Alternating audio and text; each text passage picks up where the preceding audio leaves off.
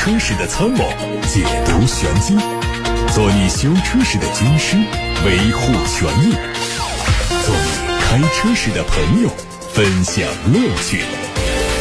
调频九二七，傍晚六点半，董涛说车，只和车友在一起。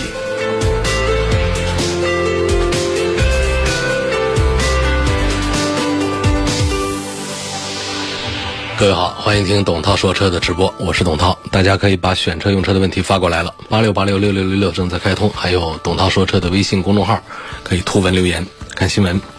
广汽本田新款奥德赛的实车图在网上流传，它的外观和海外版基本一样，前脸和车尾造型略有调整。整体来看，全新奥德赛的造型相比现款更显稳重大气，动力沿用现款2.0混动，参数和现款一致。都知道，国产的丰田塞纳最快在今年年底亮相，明年上市。这毫无疑问会让别克 GL8、奥德赛、艾力绅等竞争对手感到压力。而预计年内发布的全新奥德赛能不能在和塞纳的竞争中增加一些底气，我们拭目以待。中期改款的华晨宝马 X3 已经上市，新车取消掉了 28i，只推出一款 25i 和两款 30i，官方价格是三十九万二千八到四十七万五千八。新车原计划在本月底开幕的成都车展上亮相，但是因为车展推迟，所以目前还没有详细的发布时间。新车的外观延续海外版的整体造型，尺寸更大的前格栅是近期宝马车型的设计趋势，前杠的造型更显运动，和海外版一样，双十二点三英寸的液晶仪表和中控屏是这这次改款的主要升级项目。车机经过了本土优化，支持。天猫精灵、QQ 音乐、喜马拉雅音乐等应用，在配置方面提供了无线 CarPlay、无线 CarLife，还有全景天窗、迎宾光毯和三区自动空调。网上传出一组国产奔驰 EQA 的实车图，预示着它离上市已经不远。它的外观造型延续了 GLA 的风格，前脸和尾部都使用了 EQ 系列的全新设计，环形 LED 灯带以及封闭式的格栅体现出很强的电动化特征。贯穿式 LED 尾灯具有非常不错的辨识度。内饰沿用了 GLA 的设计，横向双联大屏、发光涡扇样式的空调出风口造型非常有特点。动力采用的是前后双电机作为源头，前电机的最大功率有一百五五十千瓦。后电机的功率很小，只有七十千瓦，用的是七十点五千瓦时三元锂电池，而在工况下的续航里程有可能超过五百公里。宝马 i 七在国内的照片已经出现。也许是针对国内市场做了很多本土化的调教工作，有望在二零二三年发布。谍照上看到前脸的双肾格栅尺寸还是很大，外轮廓的线条变得更加平直，前大灯经过了重新设计，看上去方正小巧。侧面线条和现款一致。动力有三个版本，分别是 i 七四零、i 七五零和 i 七的 M 六零。i 七四零采用的是后置单电机后驱的动力布局，而七五零和 M 六零版本将在前后轴都搭载电动机，组成 xDrive 的电动四驱，续航里程超过七百公里。路虎全新揽胜的路试照片，最近网上也有曝光，渲染图上的车身比例相比现款没有变化，细节方面采用了是揽胜星脉同款的门把手。车尾的造型和现款很接近，尾灯是全新的设计，车顶是更加倾斜的设计，这似乎又是揽胜星脉上的灵感。外媒说，新车最快在年底首次亮相，正式上市大概要到明年。网上还有比亚迪元 Plus 的照片，和元 Pro 相比，它的仪表台采用了更加丰富的线条，车门的拉手造型有调整，好像采用的是镂空的设计。液晶仪表造型可能会和元 Pro 保持一致。从此前曝光的设计图和申报信息来看，车长、车宽、轴距都领先此前推出的元 Pro 和元 EV，整体视觉感受更加修长。动力采用的是一台最大输出功率为一百五十千瓦的电机，同时配备磷酸铁锂刀片电池。预计上市之后会弥补补元 Pro。和宋 Plus EV 之间的空白，售价区间可能在十三到十六万元。网上还有吉利帝豪 L 的申报图，近期会宣布上市。相比现款帝豪，前脸升级成了熏黑式的大尺寸的格栅，进一步的拉伸效果。有网友戏称这是一台亚洲龙。侧面和帝豪基本一致，但是配备更加运动的轮毂，动力延续现款的1.5升自然吸气。新款的东风悦达起亚 K 五。凯酷已经上市，四款配置的价格是十六万一千八到二十万五千八。这次是小改款，只针对车系做了精简，同时把此前的科技版车型命名叫换新版。换新版作为这次入门版，拥有十二点三英寸的双屏幕，另外还支持手机蓝牙钥匙、后备箱感应开启、驾驶席的八项电动调节和前排手机无线充电。动力继续是 1.5T 和 2.0T，匹配七速双离合或者是八速的自动挡。长安的 UNI 系列会升级成为独立品牌，可能在十一月份举办的广州车展上和 UNI 系列首款轿车一起发布。针对长安 UNI 系列将独立成。一个品牌的消息，有媒体联系到了长安汽车方面，对方回应目前还没有准确消息。不过，长安汽车正在建立专属于 UNI 品牌的线下体验店。从官方的回应来看呢，并没有直接否认相关的报道，引发了业内对 UNI 品牌独立的猜想。浙江吉利控股集团发布公告说，已经和雷诺集团签署了一份备忘录，在中国双方将基于吉利控股平台的技术。联合开发雷诺品牌的混动车型，在韩国，双方将基于领克节能平台展开合作，共同开发适合韩国市场的新车。根据备忘录，吉利会提供平台技术，雷诺会提供品牌和设计。不过，因为是备忘录，双方合作的具体细节未知，可能还在商讨当中。但是，双方提到，两家公司将秉承开放合作的精神，继续探讨双方深入合作的可能性，给外界很多的遐想空间。王先生问：性能和性价比方面综合对比一下，兰德酷路泽和普拉多都是4.0排量，另外呢还要买一辆家庭商务车，看上了丰田塞纳混动版，原本进口版是没混动的，国产推出混动，但是取消四驱，问这个性能怎样？你不能确定它现在国产的塞纳会取消掉四驱啊，不能确定这一点啊。另外呢，在这个兰德酷路泽和普拉多当中呢，4.0排量从性能性价比方面来讲，我觉得也没有可比性。那这样两个车呢，通常也不是在对比他们的性价比谁比谁好一些，而是自己的需求。我们要车子带一些商务的话，要大气一点的话呢，还是兰德酷路泽。那个人的出行多一些的话呢，其实普拉多在各个方面并不输给酷路泽多少，只是车子要小一点，显得档次要略低一点点而已。来看。通过董涛说车微信公众号后台发过来的问题，有个网友问：我是一七款的福特翼虎，最近启动的时候呢，总是提示坡道辅助不可用，然后 ABS 灯、安全气囊灯经常亮了，报警。问这可能的故障和原因是什么？这应该不是你的这些安全气囊啊、ABS 啊，你的车道辅助真的不可用了，应该是假故障。刚才说的这些呢，其实很大程度上都是线路控制、电脑控制，很多原因会导致这些灯会亮。比方说像电瓶的亏电严重啊，它气囊它就就回馈某个气囊电压低的信号，然后产生一个故障码，这种情况清除一下就可以了。它发生真故障的可能性也有，但是我觉得像你这几个故障全都出现的话，这概率就低了。涉及到故障原因也比较多，比方说安全气囊故障啊、气囊油丝的故障、碰撞传感器的故障、气囊插头松动了、线路短路等等啊，都需要及时的用诊断仪器来读取故障代码，然后根据故障代码找到故障点，然后来排除解决。我觉得事儿不大啊。但是还是应该尽快的把它搞好。有网友说，目前看上了传祺的 GS4 Plus 和哈弗的第三代 H6，都是 2.0T。传祺的 GS4 Plus 是爱信的 6AT，H6 呢是湿式的七速双离合，但是 GS4 Plus 的发动机参数各方面更好。就想问一下，两个车从三大件的稳定性、后期故障率、油耗等方面来说，谁更适合家用？虽然说我们从账面数据上，传祺的 GS4 的发动机数据好，然后用的是爱信的 6AT，这其实是看起来没有什么问题啊，就是稳定性各方面都还挺好。呃，但是跟这个哈弗 H 六相比呢，哈弗 H 六虽然说它也是一个湿式的七速双离合，而且发动机的数据要差一些，但是从哈弗 H 六的市场口碑来讲的话呢，它的三大件的稳定性也还做的都比较好。实际这两个车如果是从三大件的稳定性、后期的故障率方面来评比的话呢，我觉得是难分上下的。传祺的 GS4 Plus 和哈弗的 H 六。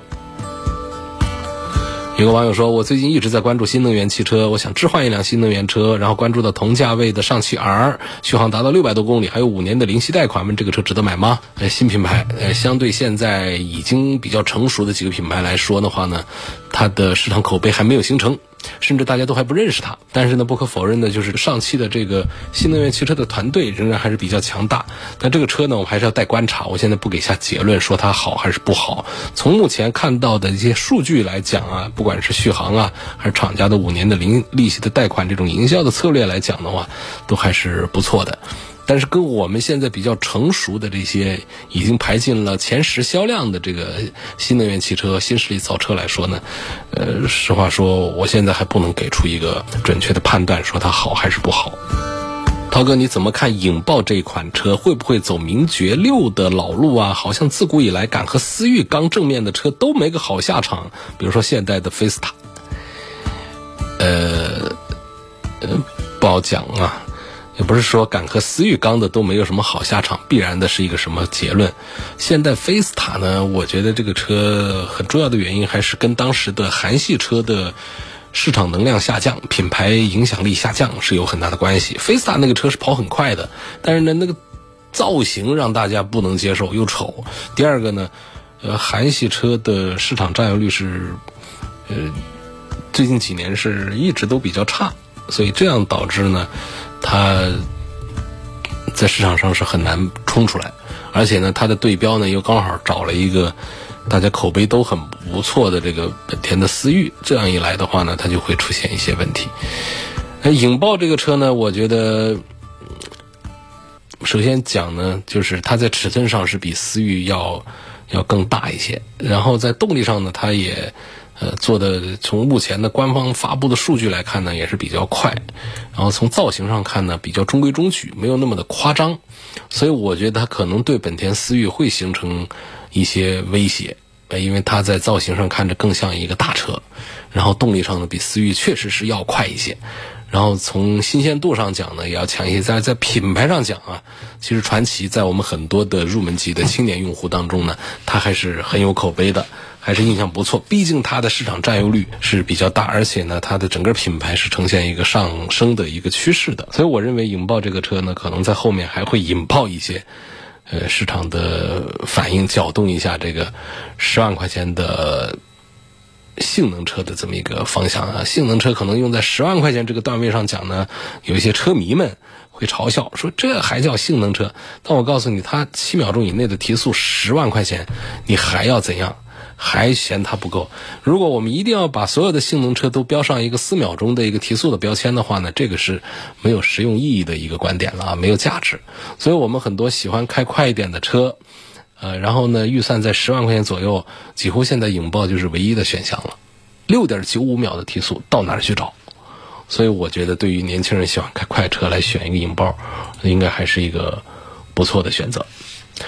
来看八六八六六六六六李先生的问题，希望从性价比、舒适度、故障率方面来对比一下本田 CR-V 的锐混动一加、雅阁的锐混动和亚洲龙的双擎混动，问选哪一个的配置是比较好？但实际上呢，这个本田这一套的锐混动呢，它都是用的一套体系。那么你就是拿了一个 CRV 一个 SUV 来跟这个雅阁这个轿车来做一番对比，然后跟亚洲龙的双擎混动在一起对比，对比哪几个点呢？一个是性价比，而舒适度啊，故障率各个方面。其实这一组当中呢，我觉得 SUV 和轿车本身就不可比，SUV 的销量啊，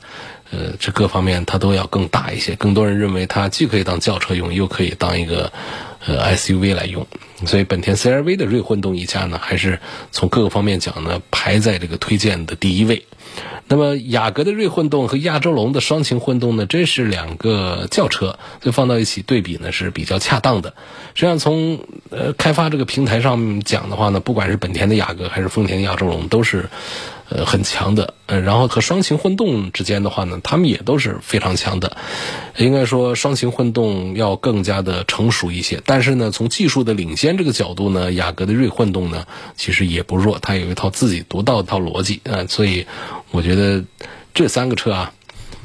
从性价比、舒适度、故障率方面讲的话呢，我首先还是综合推荐本田 CR-V 的锐混动一加，其次在雅阁锐混动和亚洲龙的双擎混动当中呢，没有一个上下之选。我觉得两个产品都有自己的特点。关于这个配置方面的话呢，我觉得在这些车上基本上都是中低配，更显得性价比高一些。有个网友问。他说：“我想买一台自己公司的内部车，大概就是他是一个汽车销售公司的员工啊，他想买一辆自己公司的内部车。但他这个公司说呢，正常在公司工作才有三包，离职了就没有三包了，这合理合法吗？你说你是在汽车公司工作吗？汽车公司工作，你这点汽车行业的常识都不知道啊？汽车三包它不是针对个人的，它是针对这个车来的。这个车倒几手都没关系，国家三包法规只认定这个车的出厂时间和。”行驶里程作为出保界定的一个周期点，所以说你只要把这个车买了，过户到你的名下，只要在三年六万公里的这么一个国家法定的一个三包的周期范围之内的话，这车都是可以在全国范围来享受三包的。不光是说在你这一家四 S 店或在你自己工作的这个公司里面享受三包，所以这个完全是一个错误的一个信息啊，不用理会。下一个问题问到星越 L 这个车怎么样，值不值得买？买哪个配置的性价比比较高？星越 L 这个实力还是很强悍的，应该说它作为一个。吉利的一个高端品牌、高端系列，CMA 高端系列，然后新系列就一直是目前市场上还比较看好的。从尺寸上讲呢，它来对标讲的话呢，就是首先它诞生在 CMA 这个架构，让它有更好的内涵内在，然后呢就是它的。三大件，像用上的是沃尔沃的 T5 发动机，用的是爱信的 8AT 的变速器，然后呢底盘扎实，各个方面完全来挑战一下现在卖的好的像大众的途观 L 啊，挑战他们的机械素质是没有问题的，而且它的车长要比途观 L 要更大一些，反过来呢，它又用更低的价格，它的。星越 L 的价格呢是十几万块钱，十三万多到十八万多，这是一个官方的一个价格。它又用更低的价格来反衬它的产品力，这就让它的产品价值就比较高了。而且从看向卖相上讲的话，它是有一那种三十万元级车的一种价值感。所以对于这样的一个产品的话呢，它的势头也是很不错。上市上十天就有六千多的一个销量，这是一个爆款前置的认证了。如果说按照以这个累计订单三万多的一个成绩来看的话呢，这个星越 L 就已经可以算是一辆合格的爆款。所以从它亮相的市场热度来看，跟这样的销量和订单呢也是匹配的。首先车子不丑，第二三大件，呃，跟沃尔沃密切相关，然后尺寸也更大，价格又便宜，所以这个对比其他强势合资品牌的 SUV 啊，这吉利旗下的这高端品牌星越 L 的优势更大。这是一款已经算到是。中大型的 SUV 了，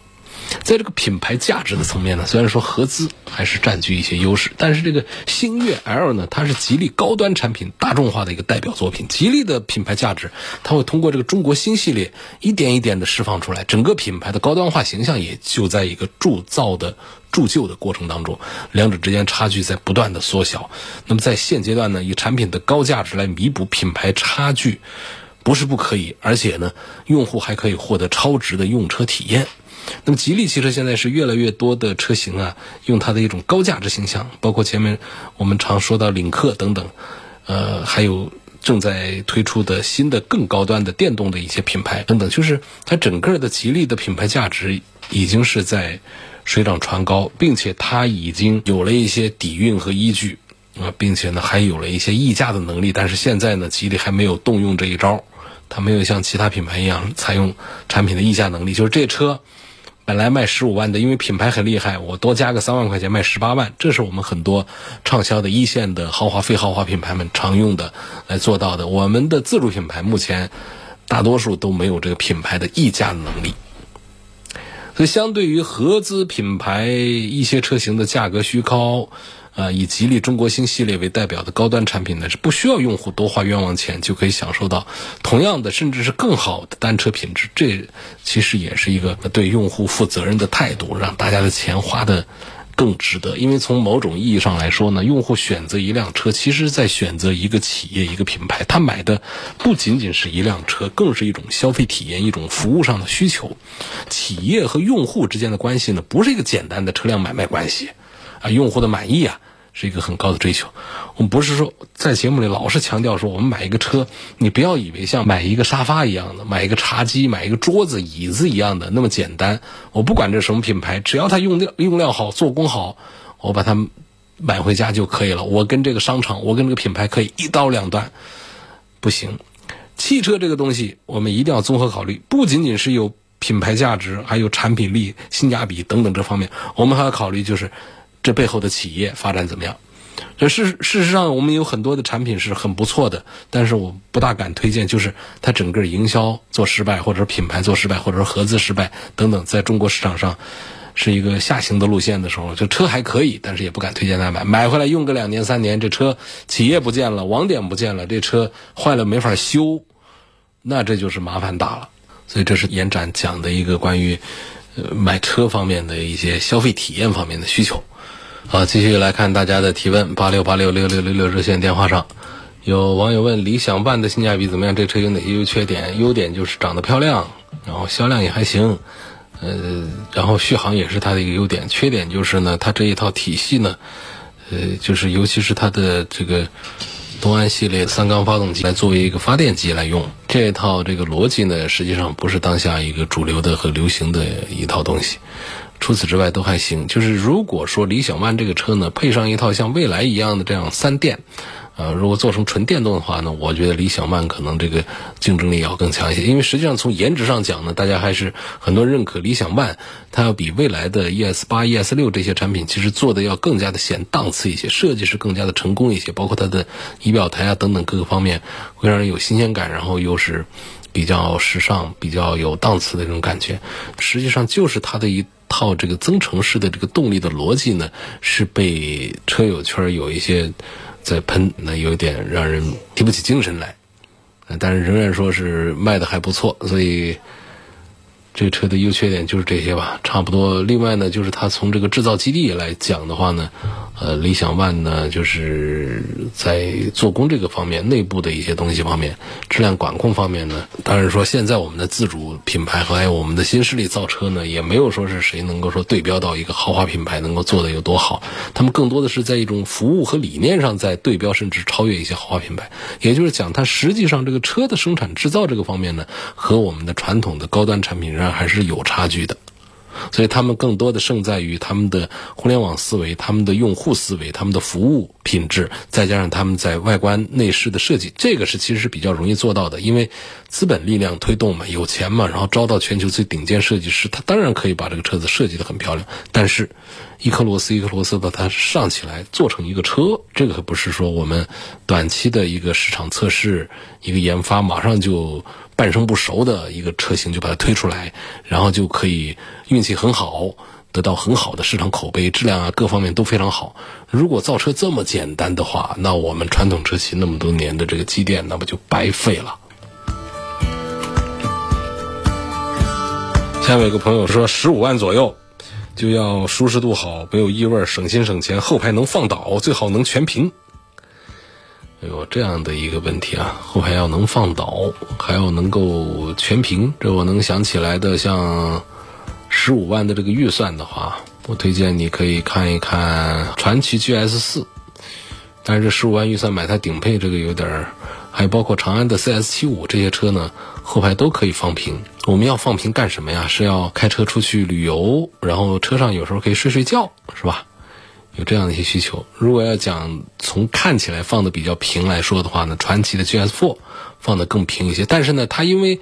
后备箱里头有两边这个车轮的轮拱的原因呢，它很占空间。所以说睡两个人还是成问题，睡一个人是没有问题。然后长安的 CS75 呢，它没办法放的那么的平，但是但是呢，它有一点就是它车内的横向的宽度呢，要比传祺 GS4 是要强一些的。另外还有一些车可以放平的，像这个大众的夏朗，那这个就更贵了；丰田的汉兰达也就更贵了。好，有一个三菱的欧蓝德，哎，可以放平，啊，这这这些车呢，供大家参考一下。还有包括大众的途昂，这所谓的放平呢，就是往前倒，倒下去之后呢，别是那种像个坡道一样的，呃，那种从跟后备箱跟前面的这个椅背之间呢，不能形成一个平面的，那个叫不能放倒。如果能形成一个平面的，基本上都叫做可以放倒。还有一个问题问到大众的途昂，三八零和五三零价格只差几万块钱，这应该怎么选？那我其实觉得应该买它的三八零的低配显性价比。是的，就是像这个三八零的顶配和四驱的 V 六，呃五三零。放到一块儿，实际上他们不是价格只差几万块，他们价格都是一样的。这一样的价格之下呢，出现的配置上的区别呢，就实际上这个三八零的配置还高一些，尤其是像这个车道偏离啊、车道保持啊、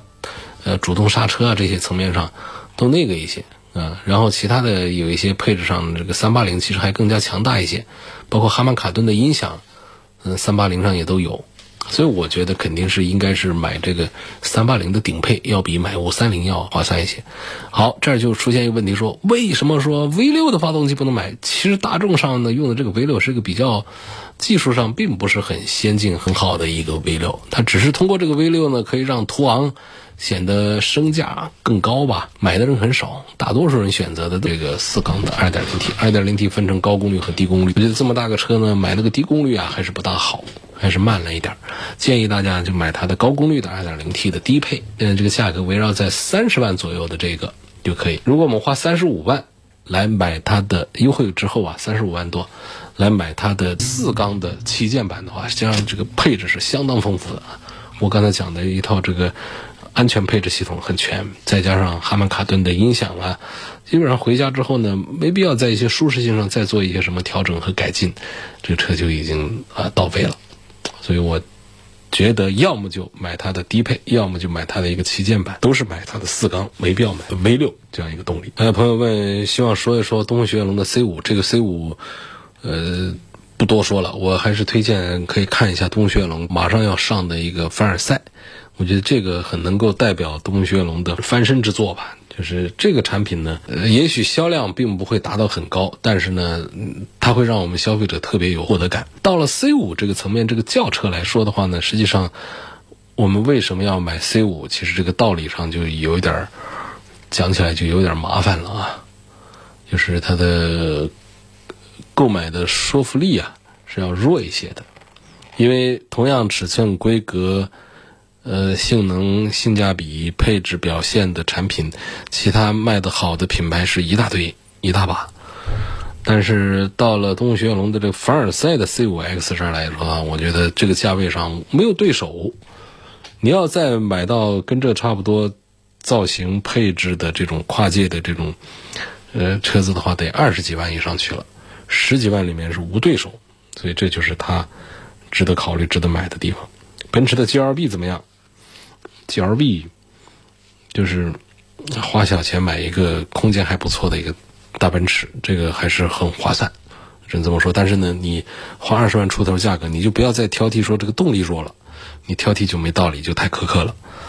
现在电动车企这么多呀，为什么只有特斯拉成功，而且市值这么高？谁说只有特斯拉成功啊？那咱们很多品牌都做成功了呀。现在确实是特斯拉在全球范围是最成功，但是不代表说电动车企只有特斯拉成功。电动车企的成功呢有几个点啊？第一个，它布局的是未来，你不能说现在亏损，它就是一个失败的企业啊，这是一个布局未来，也是一种成功。第二个呢，他们是一种资本运作。就是汽车是它的一个销售符号，然后它靠的是股票上赚钱，股市上挣钱。第三呢，它现在已经有很多的这个。电动车企业、纯电动车的企业啊，新势力造车企业，除开股票之外，销售和生产单元已经开始在出现回血，已经开始出现在一种盈利的一种状态了啊！好，今天就说到这儿，感谢各位收听和参与晚上六点半到七点半钟直播的董涛说车。错过收听的朋友，欢迎大家通过董涛说车的微信公众号收听往期节目的重播音频。董涛说车的全媒体平台广泛的分布在微信公众号、微博、蜻蜓、喜马拉雅。车架号、易车号、百家号、微信小程序梧桐车话等等平台上。